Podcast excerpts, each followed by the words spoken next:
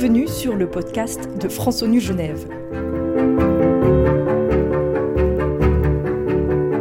Onde diplomatique décrypte et analyse chaque mois une actualité internationale ou européenne avec un éclairage genevois.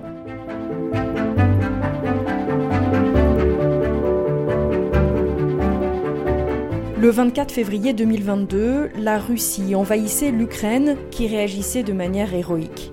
Depuis deux ans, Kiev résiste tandis que Moscou poursuit son offensive. Ces deux années ont fait voler en éclats l'idée que la guerre en Europe appartenait au passé et fait vaciller notre architecture de sécurité collective. Ces deux années ont aussi mis à l'épreuve le système multilatéral, la charte de l'ONU violée par un État membre du Conseil de sécurité et les conventions de Genève qui régissent le droit international humanitaire. Alors que nous entrons dans la troisième année de guerre, comment continuer à soutenir l'Ukraine dans le système onusien pour en parler, nous recevons Madame Yevenia Filipenko, représentante de l'Ukraine auprès de l'ONU à Genève, dans un dialogue avec le représentant français, Monsieur Jérôme Bonafont. Bonjour à tous les deux. Bonjour. Bonjour.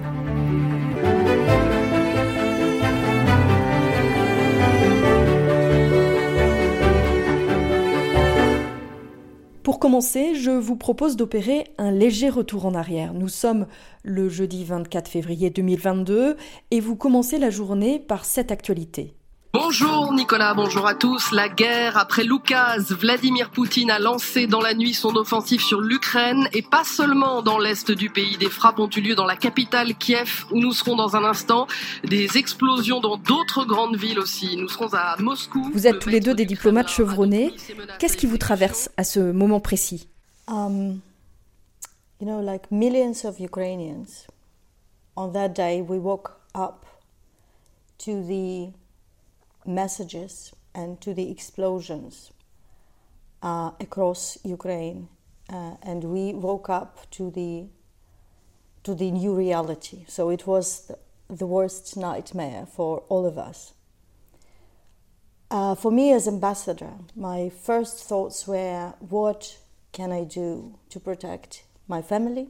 What can I do to protect my staff? And what can I do to protect my country? On the first two thoughts, uh, we follow up very quickly. I was in touch with, with, with my family members and with our staffs, and there the arrangements, all necessary arrangements were made. No panic, just a very clear, clear mind and determination.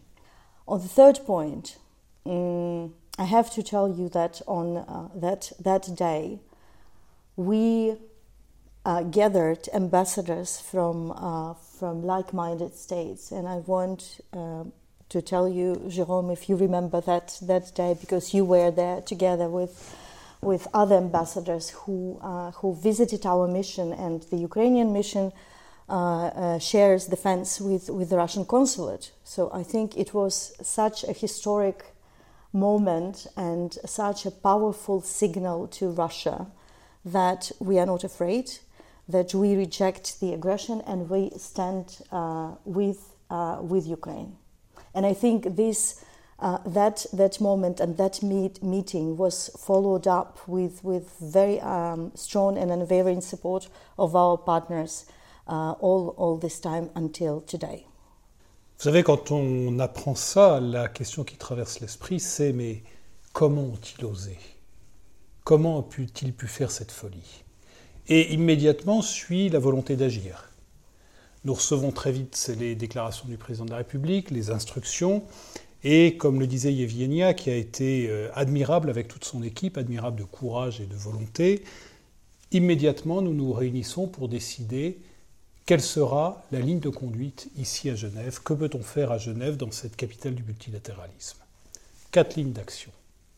Premièrement, condamner la Russie condamner cette invasion avec la plus grande force, dans toutes les enceintes onusiennes de Genève. Et nous l'avons fait systématiquement, organisation après organisation.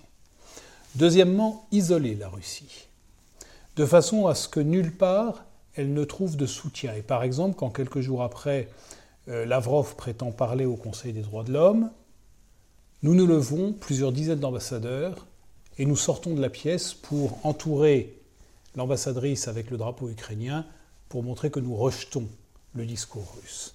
Et puis troisièmement, nous excluons la Russie de toutes les positions de responsabilité qu'elle occupe dans le système.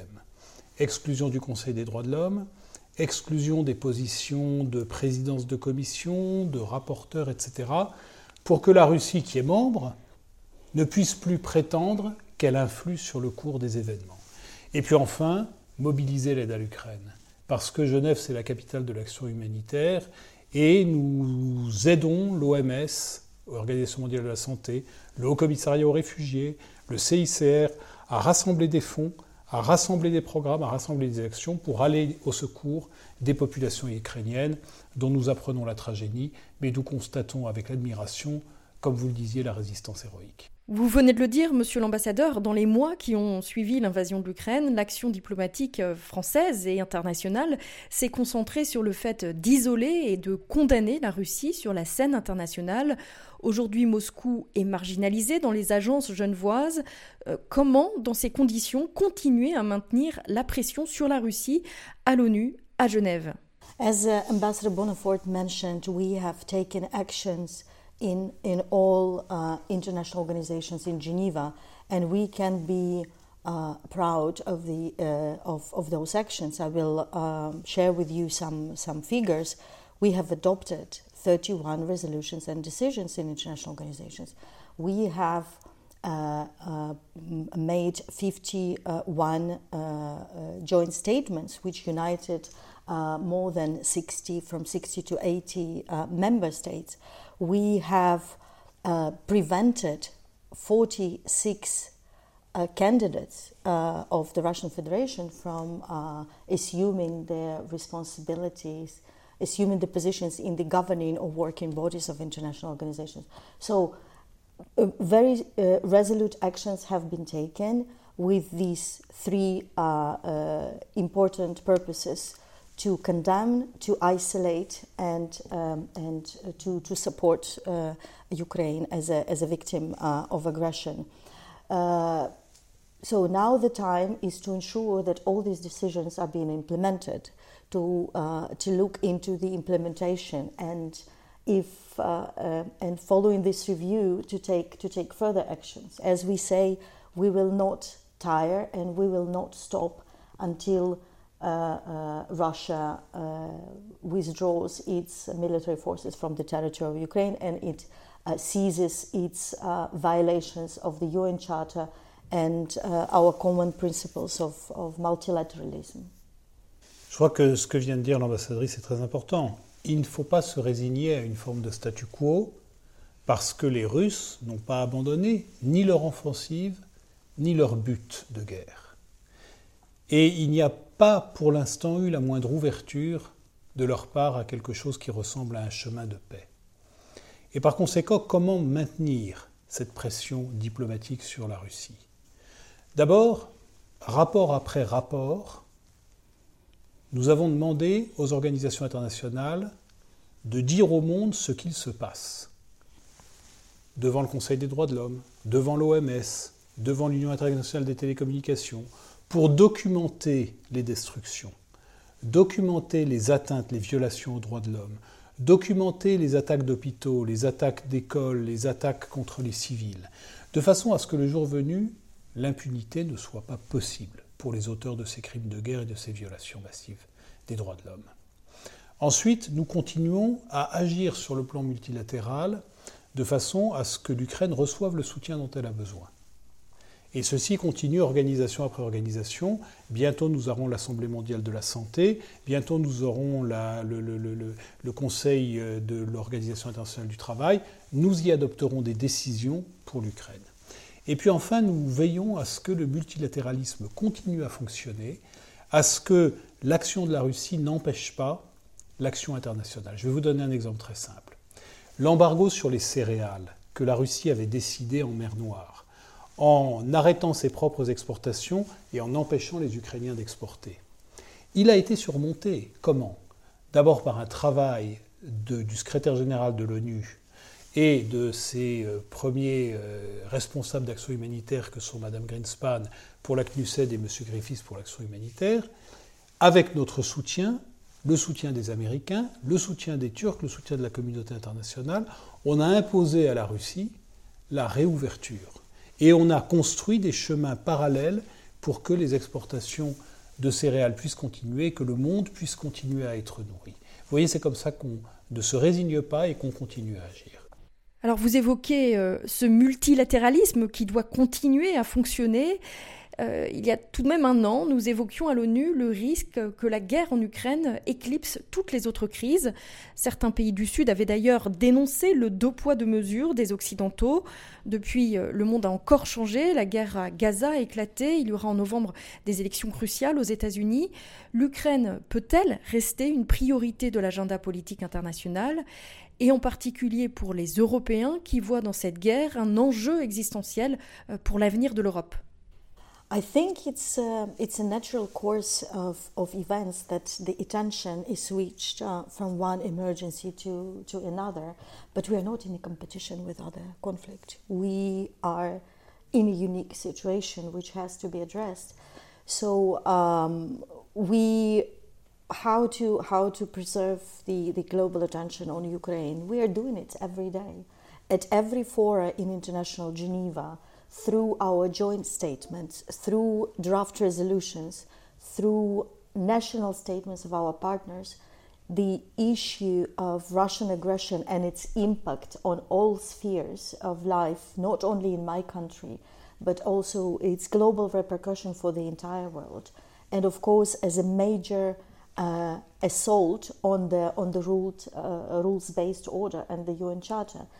So we work tirelessly every day in different international organizations in Geneva to ensure that there is no business as usual until Russia's uh, Russia's aggression is stopped and Russian Russia's violation of um, international law um, is, is, is stopped. C'est toute la difficulté, ne pas laisser une crise nous détourner de l'autre. Quand la guerre d'Ukraine a éclaté, il fallait montrer aux autres pays que notre appui à l'Ukraine ne nous empêchait pas de nous occuper aussi d'agressions ailleurs, de crises humanitaires ailleurs. Et aujourd'hui, vous en parliez, il y a Gaza, il y a euh, le Soudan. Le haut commissaire aux réfugiés, voici quelques jours, nous a tous rassemblés pour nous dire attention, l'Ukraine reste la plus importante crise de réfugiés au monde à l'heure actuelle. Il faut continuer la mobilisation parce que des millions de personnes sont encore déplacées et réfugiées avec une situation humanitaire extraordinairement précaire. Et c'est une situation difficile dans laquelle il faut maintenir cette capacité à aborder ensemble des questions qui sont différentes et à continuer par ailleurs à démontrer que face à ceux qui pensent que la force va prévaloir, le multilatéralisme, c'est-à-dire la coopération, continue. Et c'est pour ça qu'à côté de ce que nous faisons pour l'Ukraine, nous continuons sur le changement climatique, nous continuons sur le traité pour la lutte contre les pandémies, nous continuons sur la réforme des institutions, parce qu'il est fondamental de montrer que le système est capable de résister à des assauts de ce genre en ayant conscience que la priorité pour l'Ukraine, pour les Ukrainiens, c'est la libération et la paix dans leur pays. Alors la guerre en Ukraine semble toutefois avoir agi comme un révélateur des tensions géopolitiques actuelles et imposé une nouvelle grille de lecture des relations euh, internationales. À quoi, euh, selon vous, ressemble ce nouvel ordre mondial? I think Russia's aggression against Ukraine did shattered the uh, the foundations of the of the world order, but we also hope that Russia's defeat will define the future of the world order. And um, these days we are talking about the um, the plan how to achieve uh, just, uh, comprehensive, and lasting peace uh, for Ukraine and the entire world and President Zelensky, uh, Zelensky peace formula, I think it sets out those principles uh, which would uh, define uh, the the path towards peace for Ukraine, but also define the principles for for the future of, of the world order. And we hope that the uh, Global Peace Summit, uh, which is now um, being organized uh, by, uh, by Ukraine and, and Switzerland, will be able to endorse uh, those principles. That, and it will, will again show that what is happening, what Russia is doing in Ukraine, is not uh, uh, Ukraine uh, issues only. It is, it is a global issue and it concerns every UN member state. Vous avez parlé d'ordre international. Effectivement, l'ordre international a été ébranlé. Et comme je le disais, la tension qui existe, c'est la tension entre les pays qui veulent un État international fondé sur des règles de droit, et les pays qui se sentent suffisamment forts pour penser que la force doit l'emporter en toute, hypothèse et par tous les moyens. Et la raison pour laquelle nous avons euh, signé avec l'Ukraine un accord de sécurité qui vient d'être signé avec entre le président Zelensky et le président euh, Macron, c'est que nous pensons important de montrer que les pays qui croient à la règle de droit savent s'appuyer les uns les autres. Et que la règle de droit, ce n'est pas une faiblesse, c'est au contraire une capacité à s'unir contre ceux qui veulent cet autre ordre alternatif. Et ce qu'il faut faire maintenant, c'est inlassablement travailler à régler ces conflits les uns après les autres par des moyens pacifiques. Le président Zelensky avait, il y a de nombreux mois déjà, présenté ses propositions pour la paix. Il va le refaire avec la Suisse. Nous allons les appuyer et c'est la même logique que nous allons continuer à avoir dans d'autres enceintes et sur d'autres sujets. Au bout du compte, ce que je voudrais quand même rappeler, c'est que derrière tout cela, il y a des millions de vies ont été détruites. Et il y a des millions de vies qui sont menacées, qui sont affectées. Et nous, nous adressons à l'Ukraine, aux Ukrainiennes et aux Ukrainiens, un message d'amitié, un message de soutien et un message de confiance. Et notre but ici, à nous, Mission française à Genève, c'est d'incarner, dans la mesure modeste de notre action genevoise, cette amitié, ce soutien et cette confiance. Je voudrais ajouter en français que le voix euh, de la France est fait entendre sur toutes les, euh, sur toutes les euh, plateformes à, à, Genève internationale pour soutenir l'Ukraine, la charte de l'ONU et les principes du multilatéralisme. Et je voudrais remercier nos collègues français ici à Genève et, et vous personnellement, Jérôme, mon collègue, cher, cher ami, pour prêter votre main forte à, toutes euh, nos initiatives. Merci beaucoup. Merci beaucoup. Merci beaucoup. Merci à tous les deux pour cet échange passionnant sur les conséquences de la guerre en Ukraine dont l'issue, on l'a bien compris, charrie un lot de questions bien plus vastes sur l'avenir de notre monde et des valeurs que nous souhaitons défendre. Cet épisode a été réalisé avec Édouard Cabot, stagiaire au pôle presse et communication de France ONU Genève. Le mois prochain, Onde diplomatique reviendra sur la négociation historique d'un accord international sur les pandémies. Rendez-vous fin mars sur nos réseaux sociaux et les principales plateformes pour réécouter les épisodes d'Onde diplomatique, le podcast de la mission de la France à l'ONU Genève.